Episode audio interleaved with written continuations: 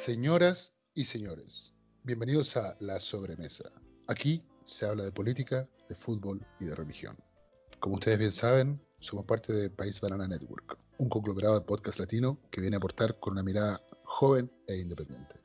Por favor, acompáñenos en esta nueva edición. Muy buenas noches, comensales. Esta noche tenemos un programazo. Vamos a hablar de lo bonito del fútbol. En ediciones anteriores revisamos lo feo y lo malo. Hoy nos toca por fin lo bueno. Estamos muy contentos con la recepción del programa, muchos comentarios positivos, estamos muy agradecidos. Antes de comenzar el programa, quiero tomarme un espacio para repasar los grandes músicos que nos han colaborado en la música de fondo y las cortinas durante este proyecto. En el primer capítulo contamos con la participación del maestro Cristian Galvez y Jorge Díaz, de la Escuela Superior de Jazz. Y Peso Record es su productora y el disco que ocupamos se llama Cristian Galvez, homónimo en este caso, un maestro. En el segundo episodio contamos con Marcelo Maldonado, Quinteto, y Busca Vida se llama el, el disco, y lo pueden encontrar en Spotify, y fue quien nos colaboró en el segundo episodio.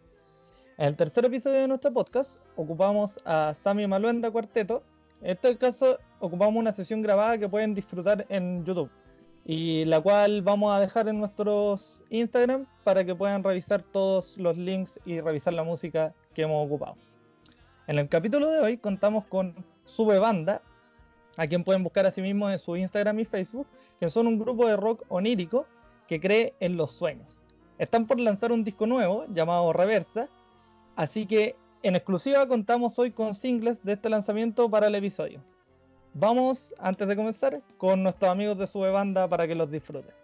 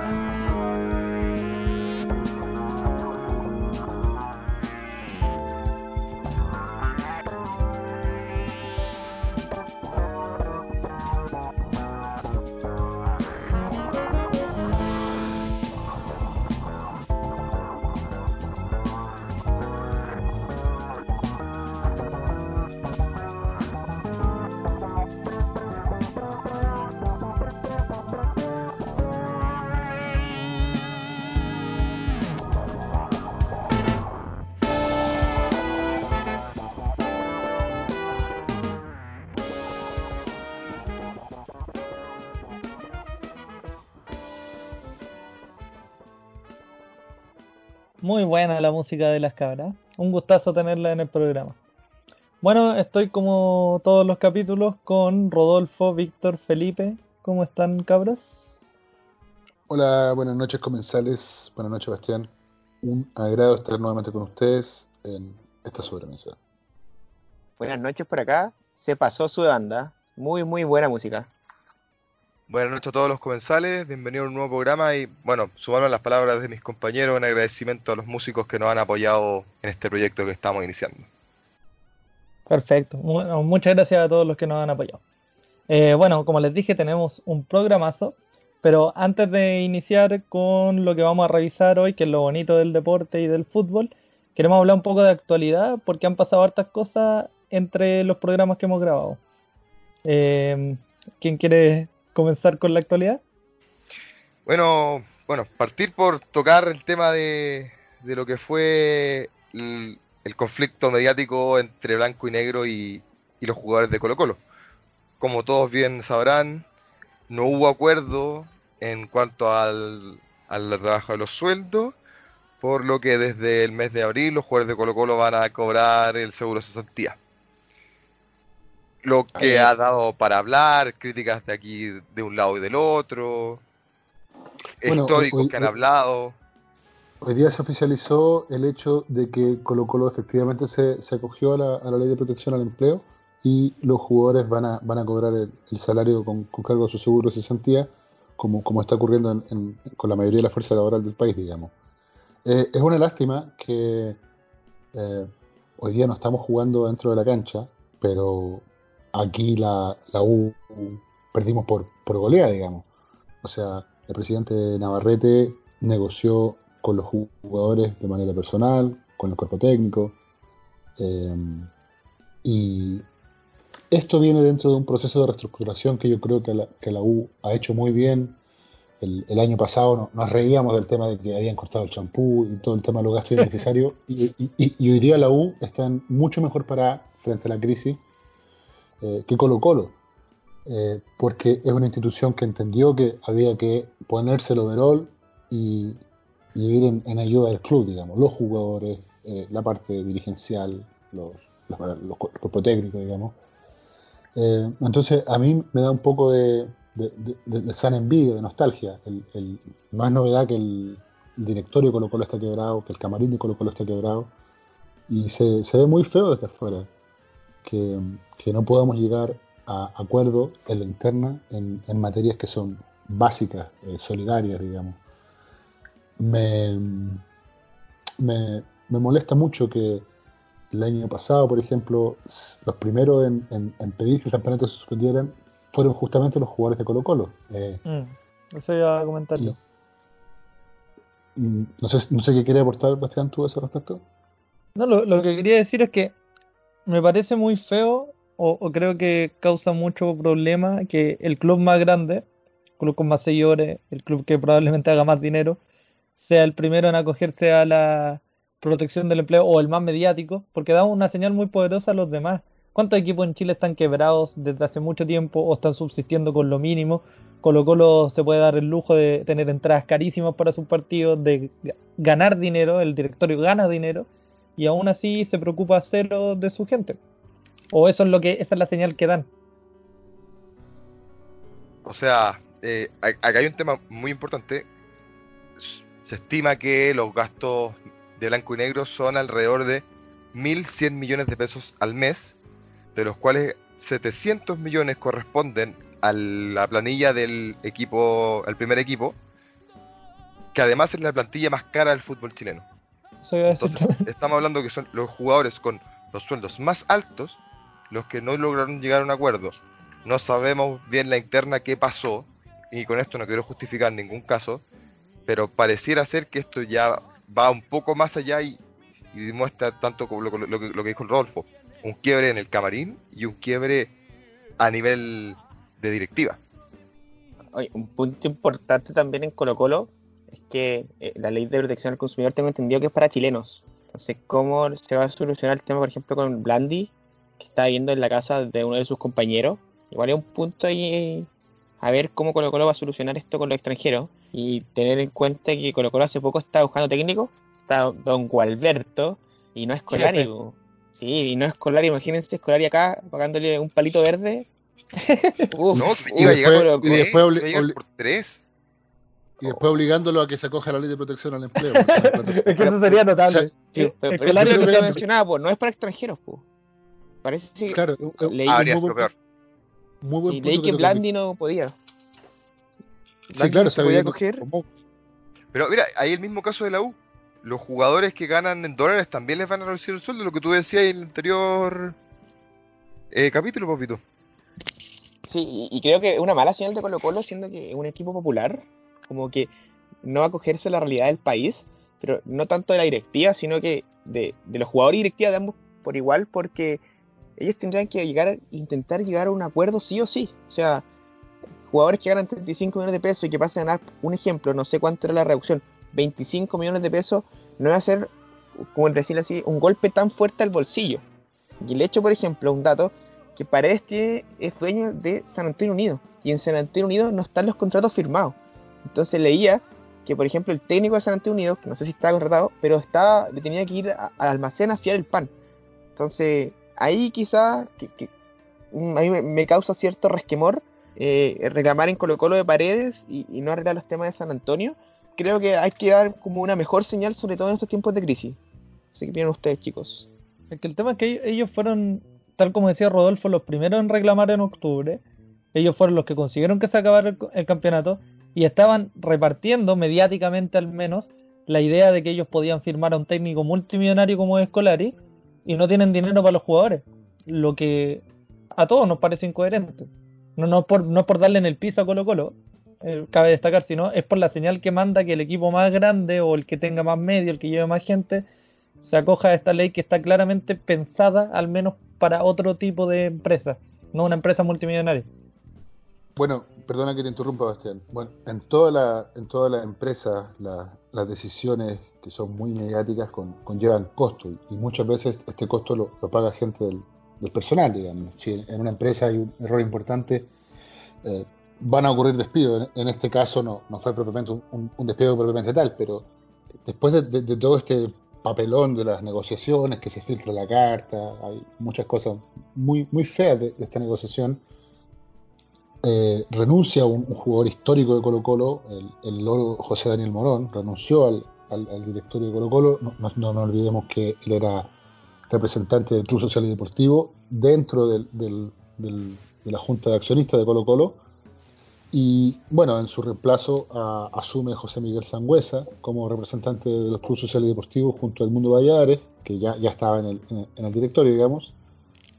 Bueno, el, el, bloque Moza se mantiene intacto con, con Moza, Mike Nichols y Alejandro Scuy, y después quedan los, directorios de, del bloque Vial. Brevemente, no, no para profundizar en esto, pero eh, si si desde la, cúpula, desde la testera, desde la, azotea de un club, las cosas no andan bien, y en Colo Colo, pucha, hace rato que, las cosas a nivel dirigencial no se vienen haciendo bien, mm. todo, obviamente eso, claro, va a repercutir en la cancha y, va a repercutir en el, en el Aníbal Mosa ha tenido una, gestión aceptable como presidente, no vamos a decir que sea un super presidente, pero ha traído algunos buenos refuerzos, hemos conseguido algunos logros deportivos, eh, importantes para nuestra realidad nacional, digamos, eh, pasar una segunda fase de Copa Libertadores. Eh, bueno, es lamentable que tengamos que celebrar ese tipo de cosas, pero no sucede hace más de bueno, en, ese escenario Daniel Hermoso me, parece un, buen presidente, presidente aceptable, pero siempre lo vimos muy cercano a los jugadores, muy amigo, y ahora a mí, si yo fuera, estuviera en su posición, me costaría mucho negociar una reducción de salario con, alguien que es un amigo. Eh, muchas veces la, clave del éxito del, entrenador es que justamente del entrenador y de los managers, de los presidentes de los clubes, es que ellos te ven como, como, el jefe, digamos. Y con Moza se, perdió un poco eso. Sí, es complicado entonces en Colo Colo separar esta figura de jefe y esta figura de amistad. Mm, yo también, como, mencionar, leí hace poco eh, unas declaraciones de, del Barti, Bartichotto, que decía que una no sé, porque esto es más que nada los, los cagüines que van saliendo de la prensa, pero salía que una de las razones que, que, una de las exigencias que pedía el, camarín de Colo Colo era que la plata que se les contara se le devolviera a futuro. Y Blanco y Negro creo que se negaba a eso. No sé si estoy 100% correcto. Pero eh, lo que decía el Barty era que para ellos para la quiebra no se les devolvió todo el dinero eh, que, que, se había negociado. Y ellos aún así seguían con el club y este amor a Colo Colo. Eso quería mencionar. No, puede que me esté equivocando, ojo ahí, pero quizás hacer un esfuerzo de ambas partes, no es, no es solo un esfuerzo creo que de la dirigencia, no es solo un esfuerzo de los jugadores, ambos tienes que ceder. Chile está en una realidad muy difícil, sobre todo después, aquí como le llamo yo, la revolución de octubre, llegó el momento ya de dar un paso al costado para ambos, no solo el plantel, no solo, en este caso, Don Aníbal, que las No, pero eh, eh, eh, lo que decía Rodolfo no deja de ser cierto, yo me acuerdo Claramente cuando Colo Colo fue campeón en 2017 en clausura, que fue a ganar a, Concepción, cuando hablaba a Paredes, ya tras la ceremonia de, entrega del trofeo y todo, que, le agradecía mucho al presidente el hecho de que los jugadores le habían pedido un charter para su familia y que Paredes como capitán directamente se lo había pedido a Aníbal Mosa y que el presidente es muy amable, siempre ha estado con los jugadores, entonces eso ahora lo ves ahora y pareciera que fuese todo lo contrario, que, no se quieren hablar. Entonces, algo hay ahí y es lo que vuelvo a, repetir que yo creo que, esto demuestra que en algún momento esta relación jugadores camarín, o sea, perdón, camarín con la sociedad anónima se quebró. Para mí es la única explicación que podría dar al hecho de que hayamos terminado haciendo el papelón mediático que se ve esta última semana. Lo que pasa es que aquí, aquí hay un gran problema respecto de, la edad de los jugadores que son el, grupo negociador de Colo Colo y, lo voy a linkear con otro tema para, ir cerrando con esto. Yo no sé si ustedes se acuerdan cuando fue la polémica que, Mario Salas decide eh, poner a Brian Cortés al arco y, Orión le dice, mira, yo para ser suplente no, me quedo, me voy. Eh, y, en, la despedida de Orión, en esta bullada conferencia de prensa a la que asiste eh, Mati Saldivia, Paredes, eh, Insurralde, la, bandita de Boca, digamos. Y estaba Mouche. Mouche llevaba seis meses en Colo Colo, eh, llegó, estaba Carmone también. Mouche llega, debuta, hace un golazo a tiro libre a la Unión Española y después, bueno, lo que se espera de un jugador que, viene del de fútbol brasileño, que, pasó por Boca Juniors, o sea, eh, un jugador que tiene que rendir al nivel, nivel que tiene que rendir, por, sus credenciales, digamos. Pero me pareció muy raro verlo, verlo metido ahí como, oye, compadre, estáis recién llegando, eh, no tenéis nada que andar respaldando jugadores, ¿cachai? en, su minuto me llamó mucho la atención. Y, si tú, bueno, Barroso no estaba en ese grupo, eh, siempre, siempre se ha hecho como el quite todas estas polémicas, pero, pero ahora pareciera que, tomó partido. Y, a mí me, da esa sensación de que todos los jugadores que están negociando en Colo Colo, eh, el tema de la reducción de salario y, el tema de que se les devolviera esta plata, es porque quizás están jugando sus últimos contratos con Colo Colo, porque Paredes se le acaba el contrato ahora en seis meses, eh, Barroso 34 años, Insurralde 35, eh, entonces yo no sé si todos los jugadores de Colo Colo no están de acuerdo o son cuatro o cinco los que negocian, porque yo no sé si Branco Proboste, Felipe Campos, eh, por decirte alguno, eh, tienen, tienen pito que tocar aquí. A mí me parece que, son los pesos pesados los que están negociando, pero eso, esos jugadores ya están mirando su último contrato. Entonces a ellos les interesa sí o sí que les devuelvan eh, la plata porque en el fondo no les quedan más años de, más años de actividad. Entonces, para mí toda esta situación es súper incómoda yo soy hincha colocolino y, y la verdad que, como dicho, dijo Felipe delante, es un, papelón. El tema es que la palabra que más venimos escuchando en todo este tiempo es que impredecible, esta cosa impredecible, bla, bla, bla. Pero venía toda una retórica de la dirigencia de Colo Colo de contratar a jugadores. Y muchos nos burlábamos de que contrataban fósiles, de que contrataban jugadores viejos. Y podía pasar un quiebre como este porque hay otras dirigencias que tienen otros enfoques, por citar por ejemplo la de la católica, que tienen la idea del fútbol joven, que intentan contratar jugadores no tan de avanzada edad. Y el tema es que Colo Colo tiene muchos jugadores viejos y que parece que son los que ponen la pata sobre la mesa y eso termina por quebrar cualquier tipo de relación con la dirigencia. Y el tema es que, como decíamos, era impredecible todo el tema del COVID, pero el tema es que ahora esto va a seguir hasta que haya un retorno al fútbol. Y como dijimos en un episodio anterior, en Chile eso parece que va a estar en mucho tiempo más. Como tema de actualidad, ahora hay, ligas que están intentando volver y hay ligas que están que ya cerraron de frentón la posibilidad de que vuelva el fútbol. Tengo el ejemplo de la liga francesa y el ejemplo de la liga holandesa, dos ligas europeas que cerraron el fútbol por esta temporada lo que también puede dar un indicio de qué pase acá en Chile. No, ojo, y no olvidar que en Argentina eh, se definieron cuáles van a ser los equipos que clasifican a las copas continentales y que no van a haber descensos por dos años. Otro, otro milagro del gran Diego Armando Maradona. O sea, a este tipo le falta convertir el, agua en vino nomás porque salvó a, salvó a gimnasia, no, no sé cómo. Eh, si es que ya no lo hace. Pero ahí está. bien, bien, bien. Lo salvó siendo el Diego nomás. No, hay otra explicación. Hay un pequeño comentario que quería hacer yo, que eh, como en este podcast habla también de política, estos buenos de los parlamentarios tampoco se, no se quedan querido bajar el sueldo, ni, diputados ni senadores.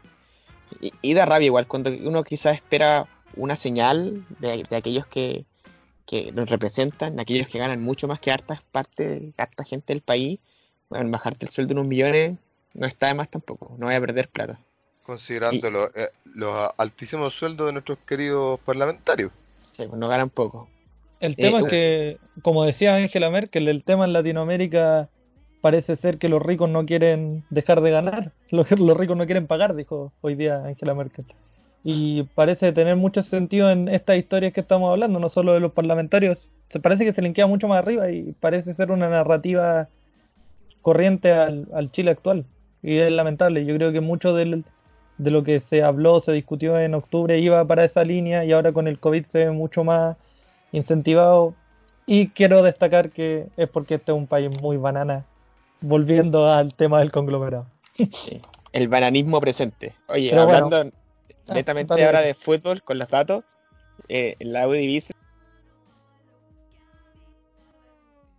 eh, la suspensión se da porque se prohíben los eventos masivos, los eventos especiales, entre el 1 de junio y el 1 de septiembre. Esto fue decretado por el primer ministro. Y aunque eh, el fútbol se podría. Se, preguntan por qué el fútbol está dentro acá, porque si se podía jugar sin público. No, porque el hecho se considera evento especial porque requiere la presencia policiaca. Entonces acá eh, los holandeses cortan por lo sano, eh, no hay descenso, pero tampoco hay campeón.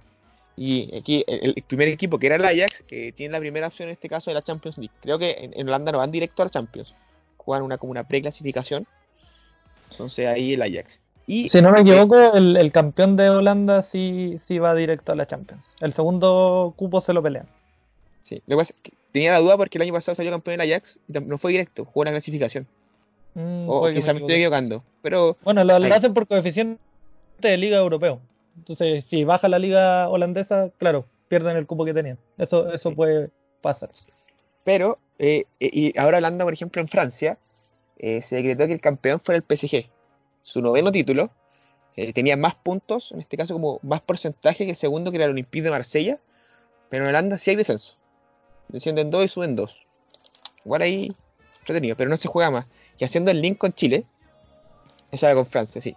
Haciendo el link con Chile, eh, la Conmebol hace poco dio el comunicado y dijo que él creía que daba como el visto verde para que las ligas suspendieran, como lo hizo Argentina, pero eh, muchos decían que el problema está en Chile, que la NFP está amarrada con los contratos.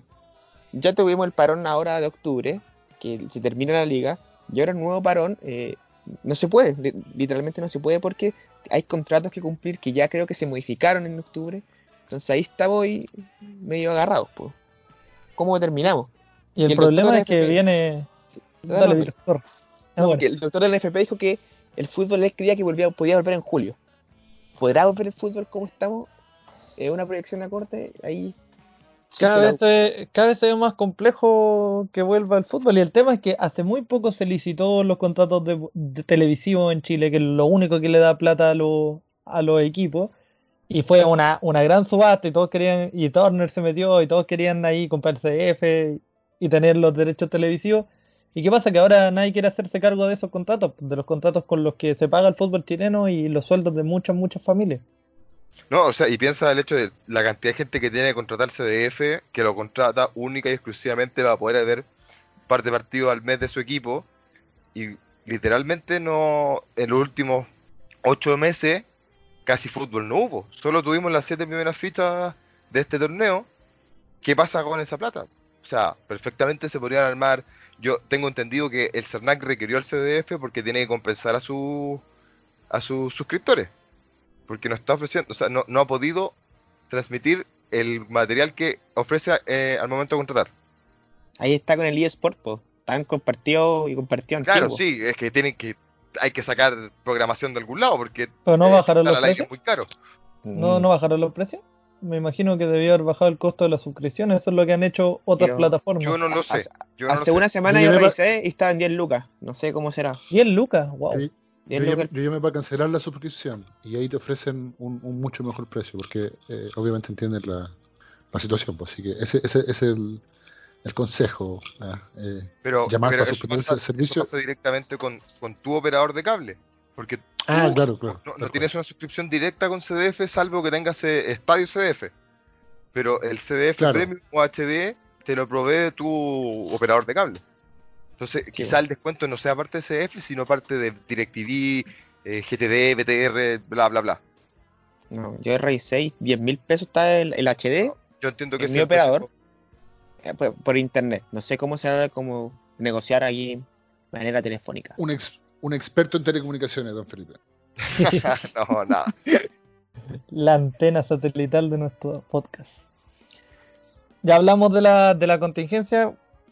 Ha habido mucho, mucho, mucha información. Estamos todos sobrecargados de información. Y creo que cuando hablamos en el primer episodio del parón y hablamos después de, las cosas feas del fútbol, dan mucho ganas de hablar de, lo que nos hace sentir bien de, del deporte y de por qué extrañamos tanto poder ver la pelota rodar y todo lo que nos hace bien. Así que esa es la temática de este episodio. Vamos a revisar cinco aspectos en general de lo bonito del deporte. Un primer tema que quería poner en la mesa era respecto a esos campeones que te llenan un poco, te hacen feliz, aunque no seas hincha de ellos, simplemente porque eran el perro chico que gana el campeonato a todos los grandes y tenemos grandes ejemplos, no solo del fútbol nacional, sino que internacional. Para plantear la conversación les tiro el más reciente o el, o el más mediático, diría yo, que es el Leicester en la Premier League. No sé qué estaban haciendo ustedes en esa, en esa época, pero yo tengo muy grabada la imagen de todo el campañón de Bardi, de todo el campañón de ese equipo, de cómo el, el director le ofrecía pizzas si ganaban. Es una historia muy bonita y que hace sentir muy bien. Sí, oye, ojo, Bardi, así como Chupete Suazo, no, no tuvo una carrera de futbolista convencional. Fueron, fueron descubiertos como a los 26 años que se hicieron futbolistas profesionales. Son, de esos delanteros que uno, uno sintió que le faltaron años para seguir haciendo goles. Bueno, Bardi sigue vigente. Esa temporada hizo 24 goles, eh, fue, el, fue el goleador de la edición, un equipo dirigido por el italiano Claudio Ranieri. Era un equipo súper experimentado, varios mm. jugadores de, de, de, más de 30 años, eh, Golo Kanté que termina en el Chelsea, Mares que, que se va al, al, al, Manchester City, digamos, Drinkwater también pertenece al Chelsea en la actualidad. Y se acuerdan de, de este hincha que, que estando eh, antes de que comenzara el, la temporada, la, Premier League, apostó eh, 50 libras esterlinas, algo así como 70 dólares, a que, a que Leicester salía campeón. Y, y bueno, con, conforme fue transcurriendo la temporada, este, este, gallo empezó a darse cuenta que, tenía posibilidades ciertas de que, de que, Leicester fuera campeón. Tanto así que un casino le ofreció comprarle su, su boleto y, le pagó la no despreciable suma. Suma. Y el casino le ofreció 72 mil libras esterlinas, algo así como 100 mil dólares una, una cifra récord para este tipo de apuestas. Ahora, ojo, un pequeño detalle. Si es que él hubiese eh, perseverado en su apuesta, hubiese recibido 250 mil libras esterlinas, algo así como 355 mil dólares. Oye, un datito. Ojo que tomó la decisión ahí borracho. Uf. No, no, no, no puede ser. No. Contrario a la lógica, uno diría. Bueno, correcto. Todo lo que se ha asegurado está mal, parece. Yo creo Correcto. que si, si, siguió las la enseñanzas de Bardi, que también muchos decían que era malito para el trago. Ah, bueno, sí, eso se comentaba, que, que era copeteado. Oye, no sé si se acuerdan, pero a mí lo que más me, me, llama la atención y me gusta esto, que está este contragolpe como dos años antes en la Premier Chip, donde el Watford le hace el, el gol en el último minuto al Leicester y clasifican ellos a la final. Cuando es como el, contra, el video del contragolpe perfecto y el Leicester se pierde un penal en el minuto 95 y el Watford hace el contragolpe y le hace el 3-1 y con ese gol clasifican a la final para subir en este caso a, a la Premier League. Entonces Leicester no lo había pasado muy bien antes. Po. Yo creo que esos son los 5 minutos más locos de un partido en la historia. Ese, ese video es muy bueno. No me acuerdo quién es el que mete el último gol, pero se saca la polera y una locura en el estadio. Yo creo que si le muestras ese video a alguien que no le gusta el fútbol, va a terminar diciendo como, wow, se pueden contar muy buenas historias. Uf, uf, ese es un videazo. Es un gran, uno de mis videos favoritos de ver a las 3 de la mañana en YouTube. ¿Qué, ¿Qué, otros casos tenemos en el extranjero? Mira, yo me acuerdo en Argentina, el primer campeonato que, que tuvo Lanús, eh, cuando tenían a, a el torneo de apertura 2007, un equipazo, estaba Diego Valeri, eh, Sebastián Blanco, el que termina jugando en México, y Pepe San, que fue goleador de River Plate también. Eh, y después Lanús, bueno, a partir de eso se, se catapulta, digamos, hacia, la, hacia las grandes ligas, tiene varias apariciones internacionales. Eso iba a decir Libertadores, ¿no? La, sí, tal cual. La autora Costa también estaba en ese equipo. Hoyos. ¿Hoyos el técnico de la U? No. ¿Es religioso? ¿Es religioso? El, el, canuto, el canuto no, supremo. El que, el no, que le dio un beso a la eh, tierra y se persinó cuando fueron campeones. ¿Ese Hoyos? ah, el canutismo de presente. no, notable superstición. Estaba por ahí con las de mi bueno, compadre ya, que plantaba ruda. Aprovechando que, que, hablamos de fútbol chileno, yo creo que no, no, podemos dejar de lado a lo que fue la campaña de Cobresal del 2015 con, con el querido Dalcho Giovanoli como técnico y, y Donoso como goleador. Crack, Giovanoli. Calcho, Giovanoli. Esa, esa, esa, campaña es muy buena porque le ganan a Colo Colo de visita quedan primero y de ahí no los bajaron más. Y nadie da un Creo- peso por Creo que le Cobresal. ganaron a la Católica también, ¿no? Sí, fue un, Sí, gran torneo. Lo que sí, con, con menos puntos de lo que uno esperaría, ¿eh? ese fue un torneo extraño quizá en rendimiento. No, no, no fue un gran torneo, pero eso no le, no le quita nada al mérito que un equipo con quizá 10 menos veces de presupuesto que los grandes, Su estadio tiene más capacidad de lo que tiene El Salvador, su, su, su el ciudad. campamento es más chico que el, que el estadio, es verdad ese dato. Y, Es y tiene un promedio de cuánto, 200, 300 hinchas por partido, si es que... Menos, bueno, Yo ¿qué creo más? que es el título menos celebrado por su gente, porque no tienen. Era, era sorprendente.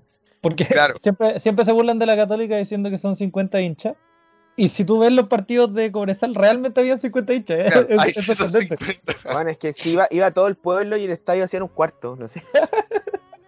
O el equipo chico. Bueno, claro, hablando sí. de finales de equipos chicos, yo me, acuerdo mucho de la final de Huachipato con la Unión Española. No sé si la Unión Española podemos decir con equipo chico porque ha ganado varias veces el campeonato. Y, Un y Sí, equipo tiene, tradicional, un equipo tiene su tradicional. fanaticada. No, y es muy antiguo también. Sí, sí, sí. No, no, diría que un equipo. Los Pero Huachipato sí es un equipo chico. Sí, Sí. totalmente.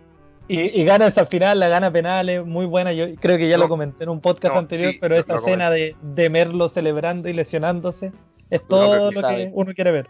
Esa final es muy buena porque la Unión gana 3-1 de local. Y, ta- y Talcahuano iba a decir, Huachipato lo gana también 3-1 en la vuelta, pero con un gol de. Si Vito, tú yo creo que me ayudáis. Chucky González no hace un gol cuando se lo come el O. Sí, fue, no estoy seguro, pero fue el último minuto y hicieron el 3-1 y, y- y terminaron en penales. Pero No me acuerdo quién hizo el tercero. No. Yo tengo grabada la imagen de Merlo, creo que.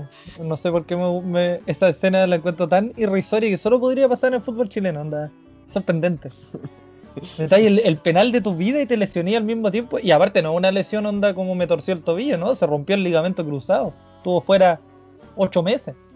Ah, sorprendente lo, lo de Merlo. Bueno, pero ahí por lo menos Guachipato sí tiene fanáticas. Son el equipo grande del sur. Yo creo que ahí sí lo celebró gente, a diferencia de, de Cobresal. Ahí en Porque eso Ya, quizás no estamos tan de busqué el acuerdo. dato, el El, fue equipo grande Villalobos. del sur, no sé. Villalobos. Solo que ya. interrumpa. Villalobos en el 88. Eh, eso es lo que yo quería decir. Que el 3-1 que fuerza los penales es casi, casi en el final. Entonces por eso le da ese como carácter más épica a, a esa final. Muy buen delantero Manuel Viñalobos. Pasó por la U, pero un histórico de Iquique. Por eso Goleador. le hice el, el vínculo con el Vito, porque yo tenía la idea que era un jugador de la U que había pasado por la U en algún momento. Un antipelado. Tenía buenas chascas. Sí, ahí con todo. Pantene ahí. Otro, otro campeón underdog, por decirlo así, o, o chiquitito, que también recuerdo como mis primeras imágenes del fútbol, haber visto a este campeón fue muy raro, fue Grecia en la Eurocopa, no sé si se acuerdan. En el 2004. Oye, en la. Eurocopa que se jugaba en Portugal. Portugal con Figo y Cristiano Ronaldo llega a la final, eran los favoritos. Jugaron en Portugal, como decía el Vito. ¿Te acordáis del arquero que se parecía a George Clooney? Nicopolidis. ¿Qué se Eh, parecía a George Clooney? Eh, Bueno, bueno, pero, 30, pero 30 años Traiano- parecía 60, weón. sí, sí, estaba, pero era como George Clooney en, en la ruina. Estaba Seitarí, que jugaba en el Atlético de Madrid. Delas, de la Roma. Estaba Zagorakis, Karagunis y Caristea. Gran goleador de este equipo, Caristea. Oye, pero qué A ver, si la memoria no me falla, a, a- hasta esa altura todavía existía lo que se llama el gol de oro. Gol de plata. Grecia o era el gol de plata. Claro, sí, en, la, en esa Eurocopa se inauguró el gol de plata, que fue un rotundo fracaso. Eh, que era muy raro. El FIFA todavía lo tiene, no es muy raro. O sea, era, es que el, el gol de oro, si se hacía igual, se acababa, pero un gol de plata tenía que terminar el tiempo y ganabais. Sí, po. Creo que, no, no sé en qué fase Grecia eliminó a alguien con gol de plata. No sé si la final, cómo se dio la final, no, no recuerdo el resultado. 1-0. 1-0, gol de cabeza. Pero no fue en, en tiempo extra. Diría que no. Muy, pero notable esa Grecia. Y lo, lo bonito de esa historia es que Sí, Grecia es un equipo, es un, un- una o sea, nación muy pequeña. Sí, fue en la semifinal contra República Checa. El partido terminó su 0 a 0 en el tiempo regular y se tuvo que jugar la prórroga. Y fue un córner que cabeció este jugador de la, de la Roma, este que era un pailón, me acuerdo siempre, Trayanos Delas. Y Trayanos. Gracias a, gracias, gracias a ese gol, eh, Grecia iba a jugar su, su, su primera final a, a nivel internacional. digamos. Oye, un datito, Grecia jugó dos veces contra Portugal en el mismo, en la misma Eurocopa y le ganó los dos partidos. Jugaron en fase de grupo y después jugaron en la final. Portugal no- nunca había ganado un, un título eu- europeo, estaban jugando en su casa. Era como la consagración de Figo ya con la selección. Y, y Grecia ahí con el estilo defensivo, ratón, le mete un 1-0. Totalmente validado por nuestro compañero Bastián Olivares. No, por todo, por Fútbol resultadista. pragmático, fútbol pragmático. Y les dio la mayor alegría, yo creo, a ese país en mucho tiempo. Un país, un país que no es destacado por sus eh, deportistas internacionales. De- con el tiempo sí, ahora tienen al MVP de la NBA. Tienen a Costas Manolas, todavía juegan en la Roma. Te iba a comentar que parece que a la Roma le gustan los, los griegos. Oye, pero después Grecia pasó por un- esta crisis económica que afectó mucho al fútbol. Eh, Que ese Sí, país po. quebró, ese país literalmente quebró. Que puede ser una imagen que lamentablemente veamos muy seguido en el mundo. entero. post-coronavirus. Oye, yo les quería mencionar, y aquí abro el debate, yo considero que un equipo acá que, que ganó su primer campeonato contra la Católica, O'Higgins, el autodenominado capo de provincia que tiene un solo título. Cobreloa, Cobreloa, que es como uno de los equipos más grandes, y acá tenemos O'Higgins que se ha autodenominado el capo de provincia, pero nunca había ganado un campeonato, y llega acá a la final definitoria con la Católica, y gana 1-0 con ahí gol de Calandria, exclusado. Por más, que hay que decir que jugó en la Católica. A mi entender, el, el gol pasa por un, bueno, un poco error de, de Toselli. No, no sé qué opina Bastián, que, que es el hincha de la Católica. Yo quiero decir que esos fueron los años más oscuros para ser hincha de la Católica, fue horrible. Perdimos con la U, o sea, no. Sí, perdimos con la U primero y después vino una seguidilla de títulos malos. Y lo, lo que más me da rabia es que perdemos un título con la Unión Española, empatando en puntos, por diferencia de gol. Y luego al siguiente torneo volvemos a empatar en puntos con el primero. Y ahora la regla ya no es diferencia de gol, porque ahí ganaba la Católica, sino que hay un partido definitorio donde vamos con O'Higgins y perdemos miserablemente, en gran parte por culpa de Toselli. Fue una mala, Oye, y una mala jugada. ¿se acuerdan que el campeonato de, la, de, de O'Higgins fue el, el, el Apertura 2013, si no me equivoco? Pero No, en transición, ¿o no? el- claro, el torneo, no, el Ya, No, pero no, no fue el el- sí.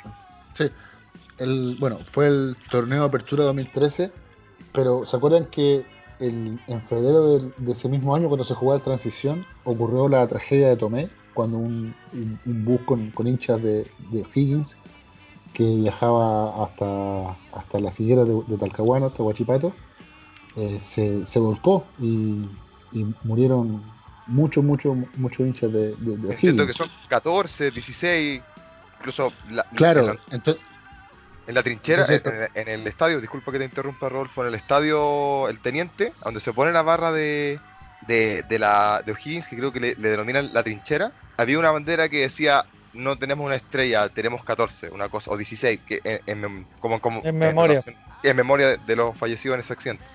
Qué lindo. Sí, claro, entonces ese, ese campeonato de, de, de O'Higgins tuvo, tuvo, tu- tuvo mucha carga emotiva.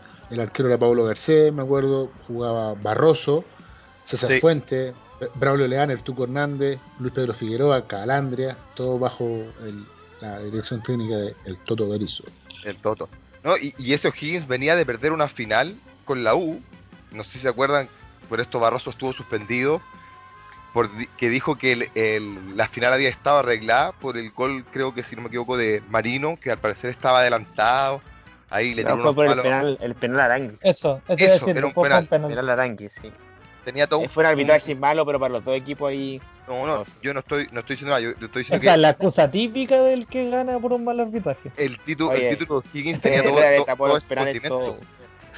Sí, no, oye, y para mencionarse, cuando se descubre aquí, en este caso, el fallecimiento de los hinchas de O'Higgins, después sale la, eh, la barra de Curicó y tiene pegado como un lienzo burlándose de la muerte. Los buenos desubicados igual ahí. Mal Me ahí acuerdo, Curicó. me acuerdo Que perfecto de eso. Hace tiempo nosotros dijimos bien que tiene una buena, una buena controlación con un buen controlador el club que le controla a los hinchas. Ah, verdad, bueno, ahí Pero no acá la barra se equivocó. Curicó. Sí, pues, mal. Se equivocaron ahí mal, bueno, mal. eh, no, y sin ánimo de generar polémica entre Bastián y, y Víctor, eh, hace no mucho entre un clásico jugado en Nacional entre la U y la Católica, las hinchas de la U llevaron pancartas relacionadas con el suicidio del Mumo Tupper. Hasta algunos creo llegaron con máscara. No, no es algo tan lejano en, en nuestro fútbol. Nuevamente Sí. una expresión de un país banana. No, Ahí no, desubicado. no, no debería haber. Sí, eso, eso es desubicado, pues obviamente no se, no se generaliza la hinchada. Yo No, creo no. que hay que saber distinguir entre un par de, de gente sin respeto. Porque Sí, está no, bien, está bien la rivalidad deportiva, creo yo, pero cuando uno ataca personalmente a los familiares, por ejemplo, del Mumu Tupper, y a los hinchas de la Católica también, pero más que nada a los familiares, está de más, es una actitud que es muy baja. Tampoco Pero era no- para sacar como una ventaja deportiva ni nada, sino que netamente burlarse de una enfermedad psicológica que, que sufría el Mumo cuando ocurrió el suicidio, yo creo que está de más. No, hay un grupo ahí de No. No sé si inadaptado, pero harto desubicados los hueones. En, un- en un momento fue con ganas de generalizar, solo estaba haciendo la mención que no es primera vez que vemos un, un- un suceso así. Así hay gente en todo el mundo. Ahora, tomando desde ahí mismo, para pasar al siguiente tema, el Momo, que era un jugadorazo. eh, yo no tuve la, la oportunidad de verlo jugar, solo lo he visto jugar en, en YouTube, en videos viejos o en recuentos. Yo creo que una de las grandes alegrías que uno puede tener deportivamente es cuando te tienes en tu equipo a alguien que es un super clase, alguien que le saca mucha diferencia a todos los demás de la liga, da una sensación muy grata verlo jugar con tus colores. Para hacer más neutral la cancha, quiero hablar primero de cuando Alexi y Vidal estaban en el pick absoluto, eran ochenta y tanto en el FIFA, 87 según yo, y eran de los mejores jugadores del mundo y verlos jugar con la roja era un gustazo. O a, mí siempre me, me pareció genial tener jugadores de calidad mundial vistiendo la camiseta que tanto me gusta. No, eh, hablando de lo que tú mencionas, bueno, quiero hacer un pequeño recuerdo. Copa América Bicentenario, cuartos de final, Chile-México. Yo creo que la gran mayoría ha visto este video del 7-0, pero con los ratos mexicanos, de Maldini, creo que. es, Otro, otro, y- otro video, Martinoli, otro Martinoli. video hermoso para ver a las 4 de la mañana. Y, y en una dice como, y ¿Sabes Vidal para está su mal? socio, Alexis. Eso demuestra mucho lo, lo- lo que tú me está- lo que estabas comentando, como lo lindo que era ver a una selección llena de figuras, o buenos jugadores quizá, con dos grandes figuras como lo eran Vidal y Alexis, que era, era muy entretenido verlos jugar juntos. ¿Y sabes por qué está mal? No, no Está bien. la pelota. Habilitando hasta mi mamá. La Jun habilitando a todos. No, es genial. es genial. Ese partido es No, ese partido es de los que más yo he gozado. Fuera de la selección, igual tenemos jugadores que nos han hecho sentir orgullosos de vestir las camisetas de nuestros clubes. ¿Tienen algunos ejemplos, cabrón? Sí, Bastián, para, para dar un ejemplo, eh, Allende los Andes, por ejemplo, el año 2014 volvió a Racing Club de Avellaneda Diego Milito. Ustedes se acuerdan este, este gran delantero que, que ganó una Champions con el Inter. Jefe. Eh, Gran delantero. gran vuelve, delantero. vuelve a Racing y bueno, aparte del campeonato que hablamos la, la otra vez, que del 2001, que, que Racing vuelve a ser campeón después de 35 años, pasó, pasaron varios años sin que, sin que Racing consiguiera otro título y lo, lo hace de la mano de la, de la vuelta de un histórico, eh, Diego Milito. Eh, lo, lo- lo interesante es que el, el entrenador de, de ese Racing, Diego Coca, bueno, le fue bastante bien, tuvo un paso por el fútbol mexicano, sonó varias veces en Colo Colo, y, y luego de esa campaña, Diego Milito quedó como director deportivo de Racing y gestiona, gestiona la vuelta de otro histórico de Racing, eh, Lisandro Licha López, un delantero con, mucha experiencia en el fútbol europeo, de gran, gran, gran trayectoria en el Olympique de Lyon francés. Y, bueno, de repente también Racing volvió a ser campeón con su goleador y capitán y referente como, como máximo estandarte. Digamos, en el 2016 vuelve Lisandro López y antiguamente en el 2014 había vuelto Diego Milito. Eh, una historia similar que vuelven para ser campeón con, con el equipo de sus amores, aunque, aunque no siempre se da que los- las segundas partes son tan buenas. Es una bonita historia. es una bonita historia. Oye, hay- Sí, hay, no, hay un video de Diego Milito jugando contra su hermano Gabriel. Ambos son Sí. de los equipos contrarios. Gabriel Milito jugó en el Barcelona, creo, ¿no?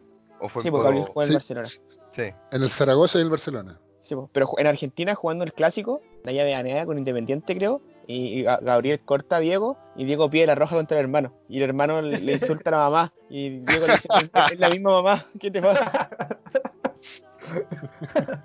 Bueno, si hay un jugador que al menos personalmente me ha hecho reflexionar todo por el fútbol y coincidentemente con lo que hablaba Rodolfo es Esteban Paredes. Al igual que, que Milito, Paredes vuelve a Colo Colo en 2014 prometiendo ser campeón y, traer la tan anhelada estrella número 30. Colo Colo no, era campeón desde el 2009, había estado en campañas muy malas, todos recordarán por ahí el 5-0 a la U y cosas así, que de haber sido de los momentos más malos. Vuelve Esteban Paredes, dice que va a ser campeón y va a hacer 15 goles, que los termina haciendo, le hace 5 en el último partido a Ñublense, y da a- Usó la en adelante- 30. eh, claro, sí, eso es el 2014, vuel- cuando vuelve, con Tito Tapia en la banca. vuelve a Chile, hace 15 goles, como decía, le hace 5 a Ñublense en el último partido, cuando ya Colo Colo ya había sido campeón.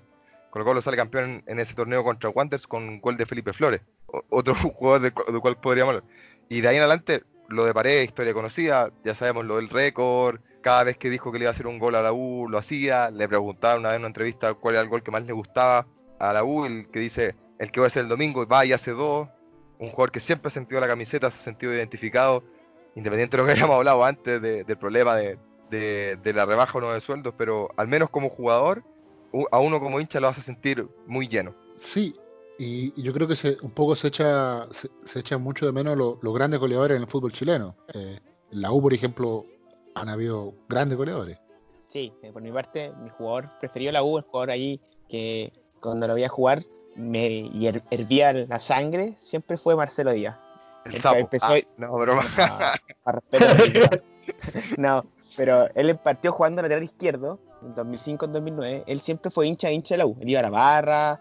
Hay, imágenes que él está tocando el bombo. Y el 2010 se va a La Serena.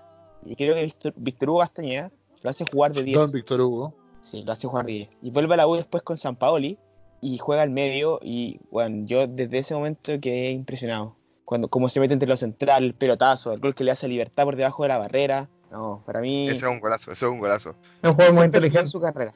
Y, por ejemplo, el gol que le hace en Hamburgo, eh, en el último minuto, último partido, iban perdiendo 1-0, si perdían, eh, bajaban a la segunda división de la Bundesliga y hace un golazo al ángulo. De tiro libre, pero espectacular, y lo salvó el descenso, sí, gran gol. Un, equipo que nunca había descendido, lamentablemente después descendió, pero, pero un equipo que en la Bundesliga nunca había descendido y Marcelo Díaz lo salva y tiene grandes pases por la selección. Marcelo Díaz es un jugador muy, muy valorable. Me acuerdo siempre de la anécdota de Marcelo Díaz que decía que él vio con su amigo el Mundial del 2010 como haciendo un asado muy tranquilo y sin ninguna esperanza como de estar en ese nivel y el del 2014 lo juega y lo juega firme. Entonces es una bonita historia también. los grandes pases, el que, le, da a, ¿cómo se llama? Goretzka, que en la Copa Confederaciones. Qué cruel. bueno, cosas del fútbol. Cosas bueno, y, la mano que termina haciendo el gol de Chumastero, eh, ¿Chumastero era en Bolivia? Al que le Chumacero. Chumacero. Chumacero. Oh, verdad, en ese partido nefasto que... Eso, eso, es para lo feo del fútbol, porque yo creo que es de los partidos que más no, ya lo hablamos ya, sufrido. Es nefasto. Sí, sí, y, lo hablamos en este partido, así que... Bueno, pero, pero de todas formas, el jugador favorito del Víctor, hay que respetar su, opinión. la Ullo, lo, que hablábamos delante hablábamos delante de los delanteros, que, bueno, Colo Colo Paredes, mencionó Pipe, yo hablé un poco de, de Licha López en Racing, el mismo Vargas, que, tuvo a todo el continente de cabeza en, el 2011. Era muy superior Vargas, yo, yo seguí toda esa campaña siendo de la católica y con lo mucho que sufría esa U, eh, de todas formas valoro a Vargas y yo pensé que iba a ser un superestrella mundial así.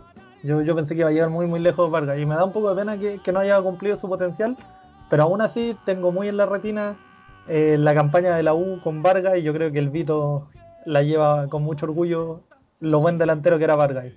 Sí, no, y Vargas aparte tiene otro punto fundamental a mencionar que es de Renca. Y si es de Renca es bueno. Ojo, una, que la lleva. No, esa campaña Vargas es superior a todos los Pero, y creo que lo hablamos en un, en un capítulo anterior, eh, a raíz de, de, algo que comentó el Vito, y también lo comenté yo, que, decíamos que quizá habría sido mejor en la carrera de Vargas no haber pegado el salto directo a Europa y haber pasado quizá necesariamente por Argentina, Brasil. ¿Con quién fue que se juntó? No, me acuerdo, con, eh, con Leonel, Sánchez, ¿no? Con Leonel, sí. Leonel le dijo... quédate, juega la Libertadores, no te vayas todavía. Es más, la U al otro año llegó a, semifinales de la Libertadores en 2012. Quizá no habría sido tan, tan oh, válida, pero si te ponen 15 millones de dólares en la mesa a un equipo chileno en su vida había de un jugador, yo dirigente lo vendo. 15 millones que te alcanzaban para un estadio. No, y aparte fue la decisión de él, sí. Ojo, oh, pesado Meli, pero fue de él. yo, yo pensé que nadie la iba a comentar. Pero él quiso irse también. le faltaba roce, le faltaba mucho roce, yo creo. Como que llegó a su pick y al pick se vende. Típico chileno eso. Sí, no, llega un pick y chao, por fuera, por fuera. Le hicieron, le hicieron una canción, pues. Ya lo llaman Turboman, no, no, no me acuerdo, era en italiano cuando llega al, al Nápoles. Uf, y ahí el Nápoles no, no, le fue muy bien. Hizo un hard trick, creo, y... Tuvo oportunidades. Y lo hicieron jugar en otra posición. Yo creo que como delantero centro, como entrando por detrás de los defensas, tenía mucho, mucho potencial Vargas. En, en el Queens Park Ranger no, no, no, no anduvo para nada, pero ¿sabéis con quién anduvo? Con, con el Macanudo, con Pizzi en el Valencia. Eh, tuvo, tuvo un- una temporada interesante. Para mí, de, de las que seguí Eduardo Vargas en Europa, creo que, que la, la- la que lo consolida de alguna manera eh, es la, la temporada que hace en el Valencia. Muy buena. Bueno, Y esa y temporada es para el ah, Mundial, ¿o no? Es, es como justo para el Mundial, cuando le mete ese golazo a España. Me acuerdo también haber escuchado el partido de mm, Chile contra España en, en el Mundial de Brasil, con los comentarios españoles, y uno de los comentaristas dice como, y ahora Vargas hace goles. y es como, bueno, Claro, que haya pasado por, por España y, y no hacía esos Pero partidazos por- por- también. por eso no sabía si el comentario era, era de, de que estaba muy picado el comentarista o de que no le había ido tan bien en, en Valencia. Yo creo que un poco de ambas. Claro, Un o de sea, ambas. o sea, Sí. pi- piensa que España venía de ser campeón con esa generación dorada, o sea, no sé si dorada, pero una gran Sí. generación de, de futbolistas, más que nada provenientes de, de ese gran Barcelona del 2011, que ganaron dos Eurocopas y el Mundial entre medio, y llegan a Brasil, se comen un 5-1 con Holanda, pero estrepitoso, y después juegan con un equipo chico que, que para ellos no, no era gran dificultad y terminan perdiendo y quedan eliminados del Mundial. Y ya no habían ganado en el Pero- Mundial anterior. Pero, pero eso, eso es como la maldición del campeón. Pasó Claro. con, eh, en Corea-Japón 2002, que Francia había sido campeón en el 98, se van en primera ronda, después pasó con Italia. eh, En- claro, suel- el único mundial que no pasó fue en Alemania, porque Brasil sí pasó, pero tanto en, Claro. como decís tú, en Sudáfrica y en Brasil pasó.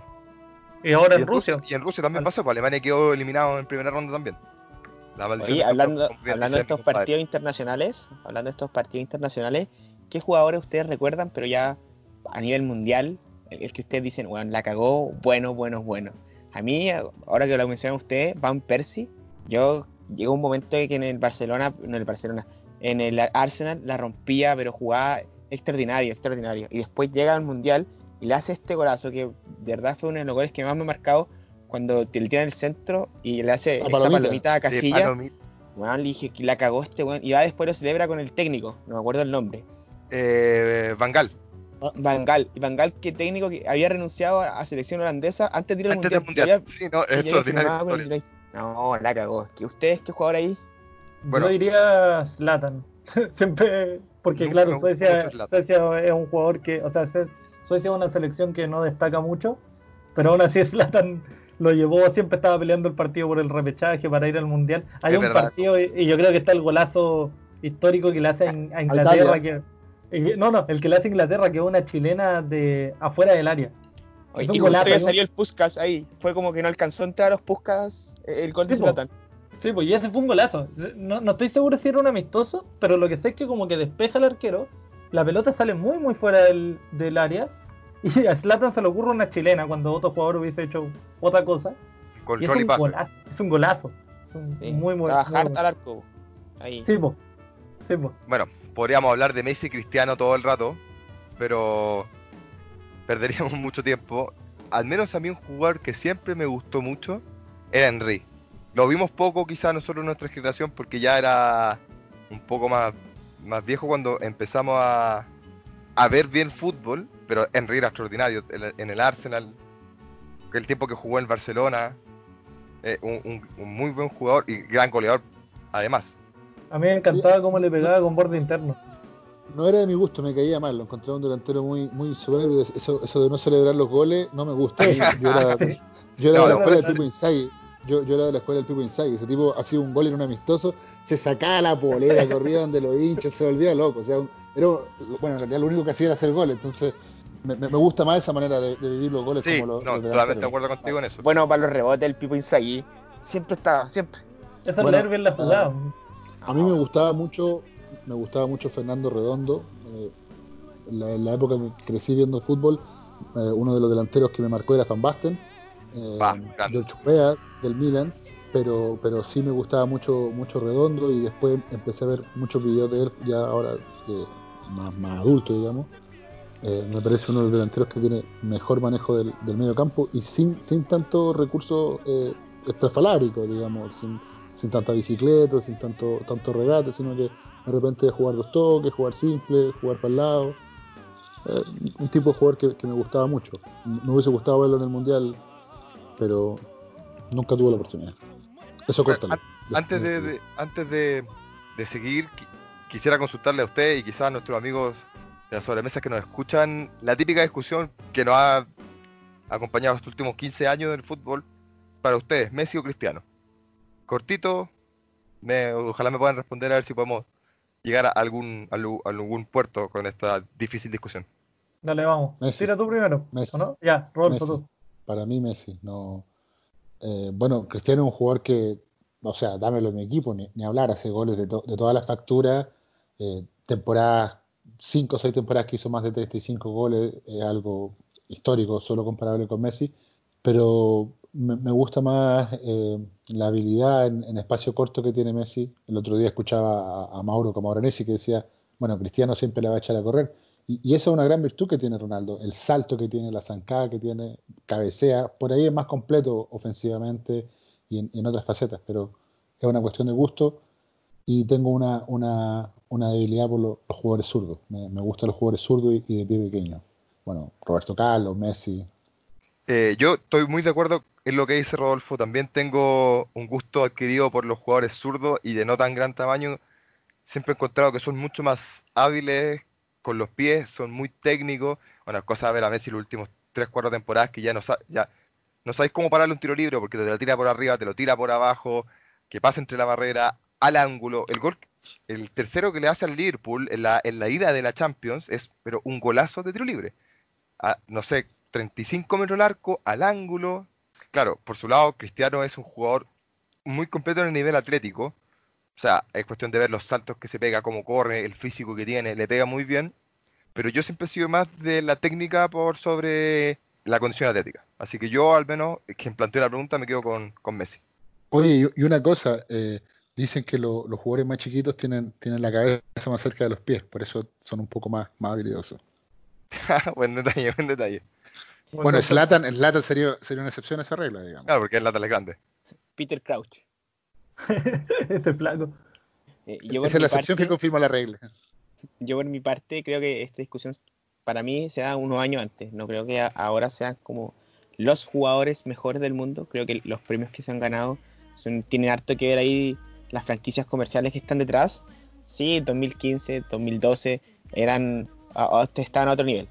Pero para responder la pregunta, creo que Cristiano es la imagen pura de aquí del esfuerzo físico, del esfuerzo del entrenamiento. Pero Messi tiene un talento natural que es único. El chico tiene la vista en toda la cancha cuando tiene la pelota. Entonces yo me quedo con ahí, con el argentino. Esa gambeta corta que tiene eh, es única. Pero hoy en día ninguno de los dos yo digo que son los mejores. Creo que hay jugadores que vienen detrás que pueden sustituirlos, por decir así. Y ahí la dejo.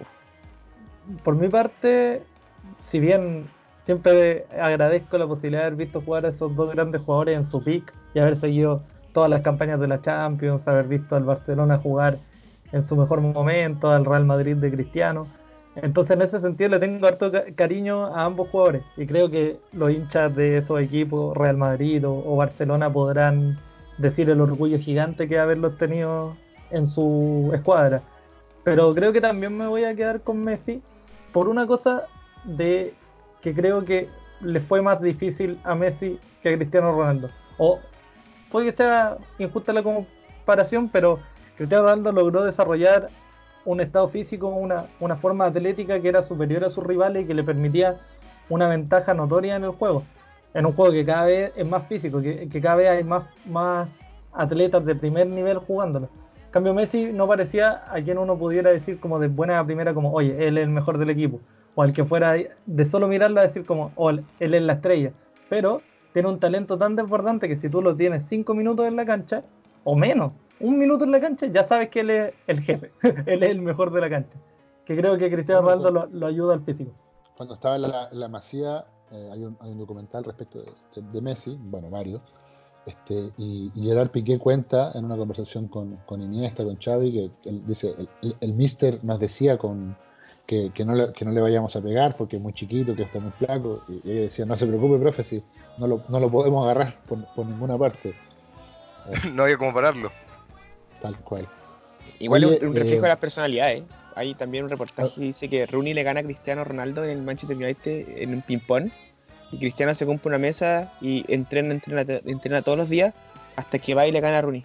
Que su mentalidad de superación, de ser el mejor, lo lleva en este caso a tener un físico, un físico bacán. Oye, habla- a- hablando de habla- hablando en este programa mencionamos a grandes goleadores, hemos mencionado hasta, hasta, hasta hace poco eh, Lisandro López, a Esteban Paredes, los goles que ustedes más han gritado para, para completar, digamos, este programa, Claro, de lo Mm, bonito del fútbol, lo que nos hace feliz, los goles. tal cual, tal cual. Goles son amores, dicen. En ese sentido, partiendo yo. Sa- sa- sacando el penal de Alexis, digamos, sacando Sí, el penal obvio, de Alexis. obvio. Sí. Oye, yo iba a decir, bueno, yo, yo creo, nuevamente pa- para igualar la cancha, yo creo, porque con este todos vamos a decir lo mismo, el, el gol que yo creo que más he gritado, así, si lo pudiéramos medir con decibeles, fue el del Guaso Isla Uruguay. Me volví loco, me volví loco ese día. Ah, ese Creo gol. Sí, ese, ese gol no había entendido. Ese, ese fue un golazo y solo por el contexto, por lo que costó ganar ese partido y por el, te- por el minuto del partido en el que fue, se dan tantos tantos factores que hacen que sea un gol. Creo que todavía me duele la garganta. A cinco No, años.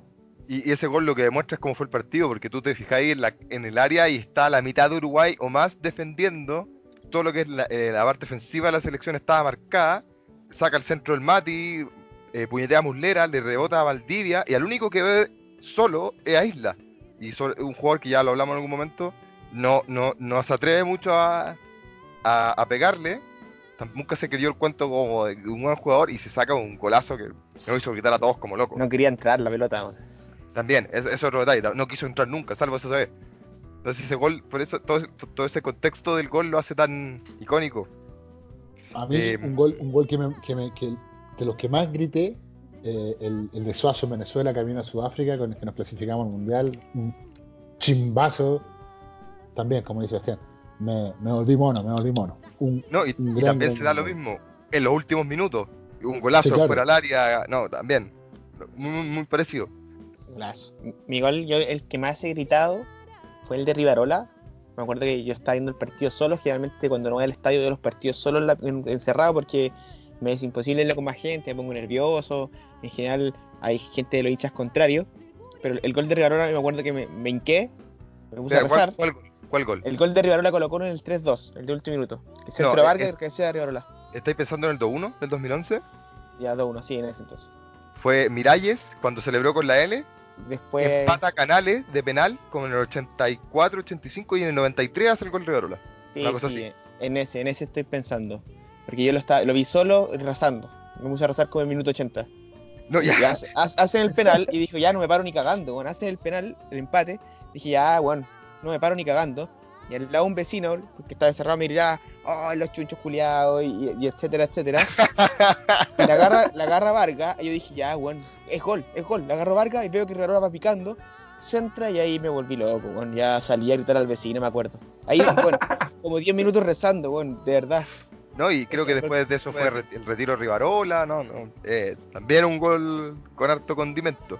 En mi caso, el gol que más he gritado, que más me volví loco, fue el gol de Carmona a Corintias en la Libertadores del 2018, pero por el hecho de que yo en ese momento estaba en el estadio, eh, fui con mi, con mi viejo, llegamos muy tarde, entonces quedamos al final en la escalera, bueno, estaba tan lleno que literal no vi casi nada del partido, y en una más que entre dos personas se abrieron, bueno, metí la cabeza y el gol de Carmona, me, me volví loco. Tal como lo ha dicho eh, el, el robo, fui un simio en ese momento. Y, y lo que significaba lograr pasar a, a cuartos de final después de años, Colo Colo no pasaba a cuartos de final desde la campaña del 98, o 97, sino que una cosa así, eh, que fue contra la Católica. Entonces, a mí nunca me ha tocado solo fracasos en primera ronda con Palmeiras, con Cerro Porteño y así. Atlas. Atlas también, no. Deportivo Eh, Pasto. Horrible ese partido. No, pero. Pasto fue la Sudamericana, estoy hablando de la Libertadores. pero peor todavía. Entonces ese gol fue una locura. Más sobre todo que yo no casi ni vi el partido. Pero justo vi el gol. Así que para mí ese ha sido el gol que más he gritado. En mi caso, saliendo de- del gol de la selección que comenté, me quedo con el gol del Chapa Fuensalía, el 2-1 a Audax. que el, el primer campeonato de ese bicampeonato del 2016 no, no solo fue un gran gol, sino que la tabla estaba tan peleada que en, en ese momento la Católica no tenía la primera oportunidad de ganar, e- era O'Higgins, si no me equivoco.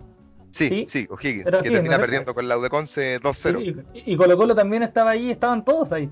Y la Católica iba empatando, iba empatando y logra meter ese gol y también me acuerdo que me volví mono. Fue un gran momento para ser hincha de la Católica después de muchos malos momentos para ser hincha de la Católica. No, y en ese momento que se jugaban los tres partidos al mismo tiempo, ya los O'Higgins no tenía vuelta, pero Colo Colo le hace el 2-1, no me acuerdo contra quién jugaba, quizás Robo me, me puede ayudar con eso. Y la- el, el gol lo hace Juan Delgado, no sé si se acuerdan de, de ese delantero del Colo. Sí, Eh, claro, pasó por España. y, y lo celebró como nunca, onda, dando campeón, y, y el Coto Sierra le hace el gesto como de 2-1 la Católica, y bueno, onda, la cara de los jugadores y el estadio era pero terrible, aunque todos sabían en verdad que, que no había chance, pero los jugadores les afectó mucho, no, no se habían dado cuenta porque dijo después en conferencia de prensa el Coto que, que no les quiso decir para ver si se mantenían concentrados a ver qué pasaba. Oye, a- un, un ejercicio rapidito, también están los goles, pero también están las tapadas o los quites. ¿Cuáles de ustedes los que más recuerdan y les causa felicidad? A mí por mi parte tengo la plena, tengo la noción de estar viendo el partido de Chile contra Brasil. Va Ronaldo atacando a Chile y Lucho Fuente, bueno, amaga y le hace la culebra. Yo nunca he visto esa jugada y te juro que me causó una felicidad, bueno. Yo dije, este bueno es el El- mejor defensa del mundo. El Lomo Toro, el Lomo Toro. Bueno, sí, no. En, en mi caso, y yo creo que quizá en esto estamos todos de acuerdo, eh, la tapada de Bravo al Kun Agüero en, en la final de la, de la Centenario, La misma iba a Eh, decir. y bueno, no sé cómo llegó, porque iba al ángulo, quizá, no, quizá ese día no se cortó la uña, no sé, pero es impresionante esa tapada. Bueno, Es- la, es la una tapada de, de Bravo a Mayer Candelo en la final de 2006. También, gran tapada. Estaba también, vencido en el piso y, y salta como, como un ave fénix. Reacción felina, como le dijo Palma. Yo estaba ahí, justo me, me tocó ver el penal de, de espalda a Bravo. No, no lo podía creer, no lo podía creer. Oye, y no es una tapada, no es un quite, pero el que se pierde Higuaín contra Chile. Oye, es casi, la- es casi tan 2015. lindo como un gol ese. Es Pero Ah, hay un video, Es hay un como un video, no sé si ustedes, si ustedes lo han visto, de los, los tres goles que falló Higuaín en las tres finales consecutivas, contra Alemania en 2014, contra Chile aquí en el Nacional 2015 y la que, que es la peor según yo, el 2016, cuando lo alcanza a sacar Medel. No sé si de eso que con el palo. momento- sí, de algún momento de ver video Pero las él 3 de la falla, sí. Él falla y después se recupera, menos mal. Sí, pero de esos otros dos videos que uno vendría a las 3 de la mañana, los tres fallos de Higuaín. Fijo, gran video. Creo que también está en mi biblioteca. Esos fallos de Higuaín, al fin y al cabo, el fallo del 2015 nos trajo una copa. po. Ese era el último minuto. Llegan los fantasmas, weón, de que Chile no va a poder salir campeón en el Nacional. La U, el único, quedando la U como el único equipo que ha roto Claro. como la maldición. La maldición del Nacional. Sí. Pero incluso los argentinos decían que por qué Messi le da el pase a la Bessi, porque es Messi, la Bessi y que la Bessi le tira el centro a Higuaín. Porque eh, si mal no recuerdo, en esa contra la superioridad numérica la tenía Argentina. Sí, y, y conociendo a Messi, perfectamente la podría haber agarrado y llegado hasta el final y, y haberla puesto al ángulo abajo como siempre y, y se acababa la final. Todos dicen que el error es, es haberle dado el pase a la Bessi que termina sacando el centro a- para, el, para el Pipa. Pero de, de las jugadas que tiene el Pipa, el Pipa Higuaín, esa es la más difícil. Llega exigido. Sí, igual. a esa llega exigido, es verdad. Eh, es como el video de los displicentes cuando dice, la ro de vuelta, la ro de vuelta. es buenísimo ese, ese video. otro, otro video recomendable para ver a las 3 de la mañana en YouTube. Lo, fue lo que iba a la decir. Ah, dale, Rod. Sorry. eh, que esa fue la primera, la primera vez que fuimos campeones. Y, y me acordé de Víctor. ¿Tú te acordás de tu primera vez o no? La, la primera vez que fuiste al estadio, obviamente. Sí, sí, me acuerdo. eh. De la otra no te acuerdo, un hincha de la romántico. U y fue un partido de O'Higgins con Unión Española. Me invitó, sin nombre mejor, me invitaron. Eh, fue mi cumpleaños, de hecho, fue el 12 de febrero. Eh, me acuerdo que eh, era el, el que me invitó era el hincha de la Unión y yo dije, el gol de O'Higgins. Tiro libre, creo que está Ramón Fernández, pa ángulo, gol de O'Higgins. Ahí, la carta de presentación del niño, ¿no? A la familia no le cayó muy bien eso. No, pero súper bien. ahí. alentando los goles.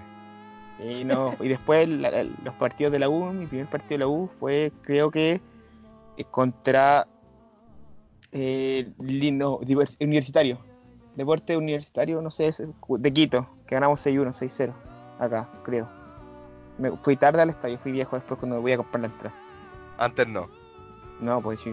Mi papá no es mucho de ir al estadio. Entonces, generalmente voy solo o con un tío. Ahí sándwich potito afuera.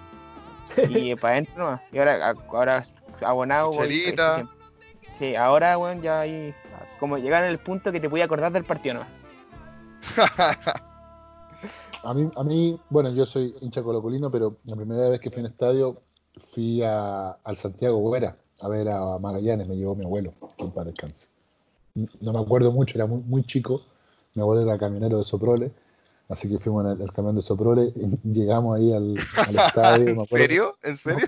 Sí, sí, no, increíble. lo que- eh, estuvimos con la bandita, yo me acuerdo que corrí, eh, comí como, bueno, mi abuelo nos compraba sándwiches y todas esas cuestiones.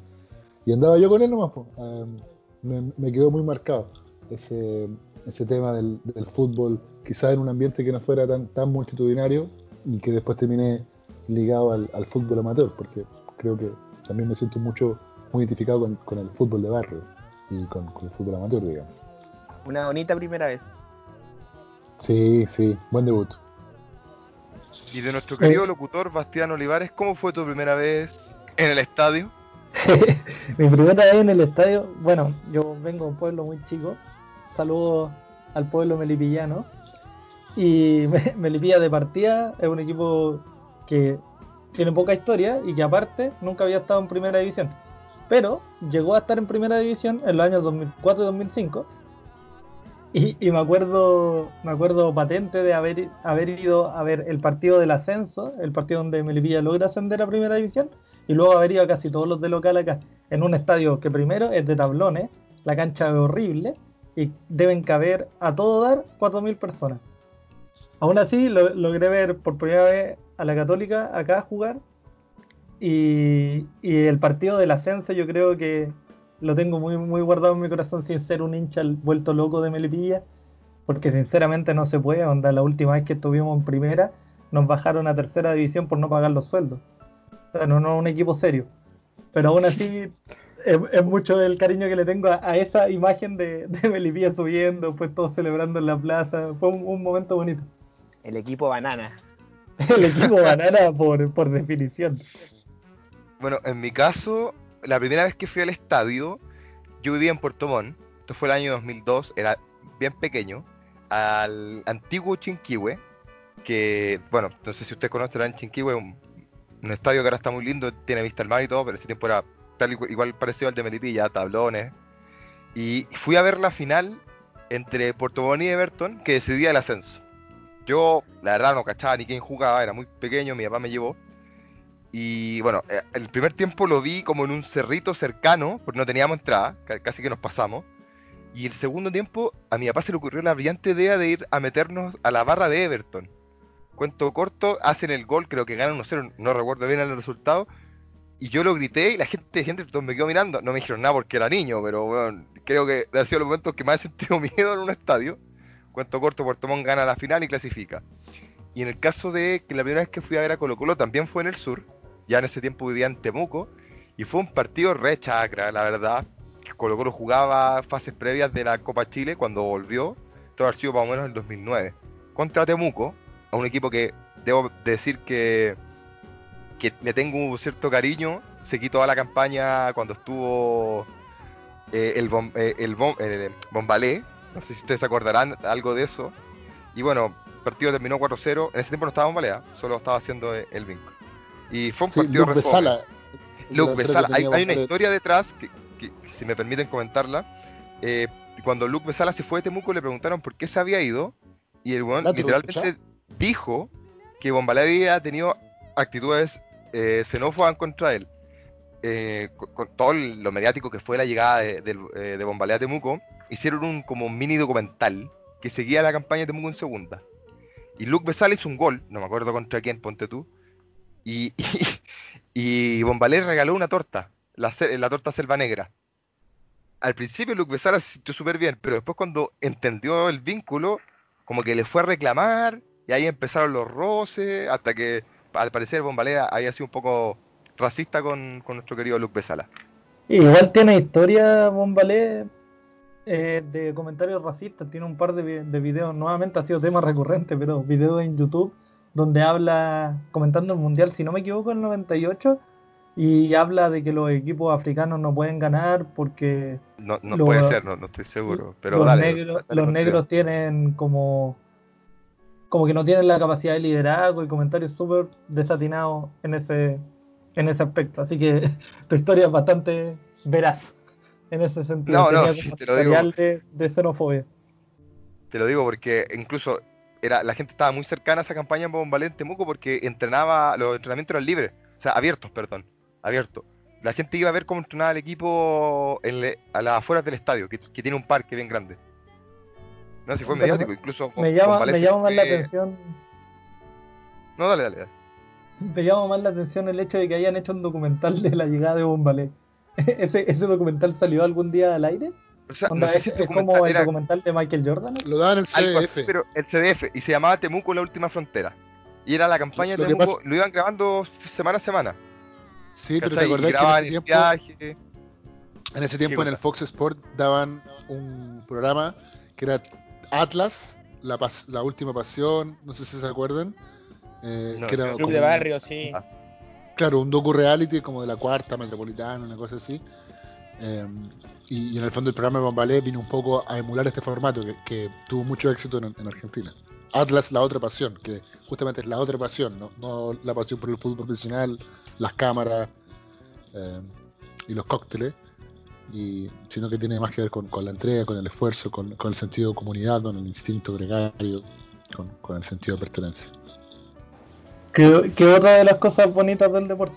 Yo creo que este capítulo es mucho más sano para el corazón de los que otros que habíamos grabado hablando de las cosas feas o, o del parón del COVID.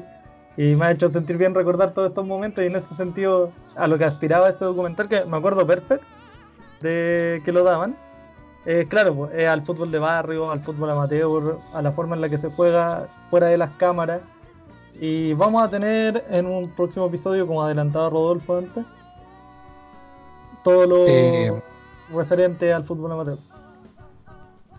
Sí, Bastián, haciendo nexo con lo que veníamos comentando, y para finalizar, nos gustaría decirles que hemos leído sus felicitaciones, sus sugerencias, sus críticas, y, nos ha llamado la atención que hemos recibido muchos saludos en nuestras redes sociales de, distintos clubes de barrio, distintos clubes amateur.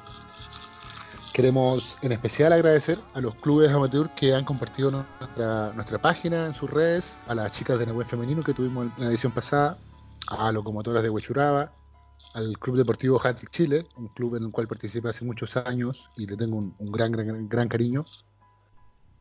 Y aprovechamos de enviar un, un saludo muy afectuoso también a Atlético Oriente, uno de los clubes más antiguos del, del fútbol eh, de la Liga Internacional, eh, del, del fútbol amateur.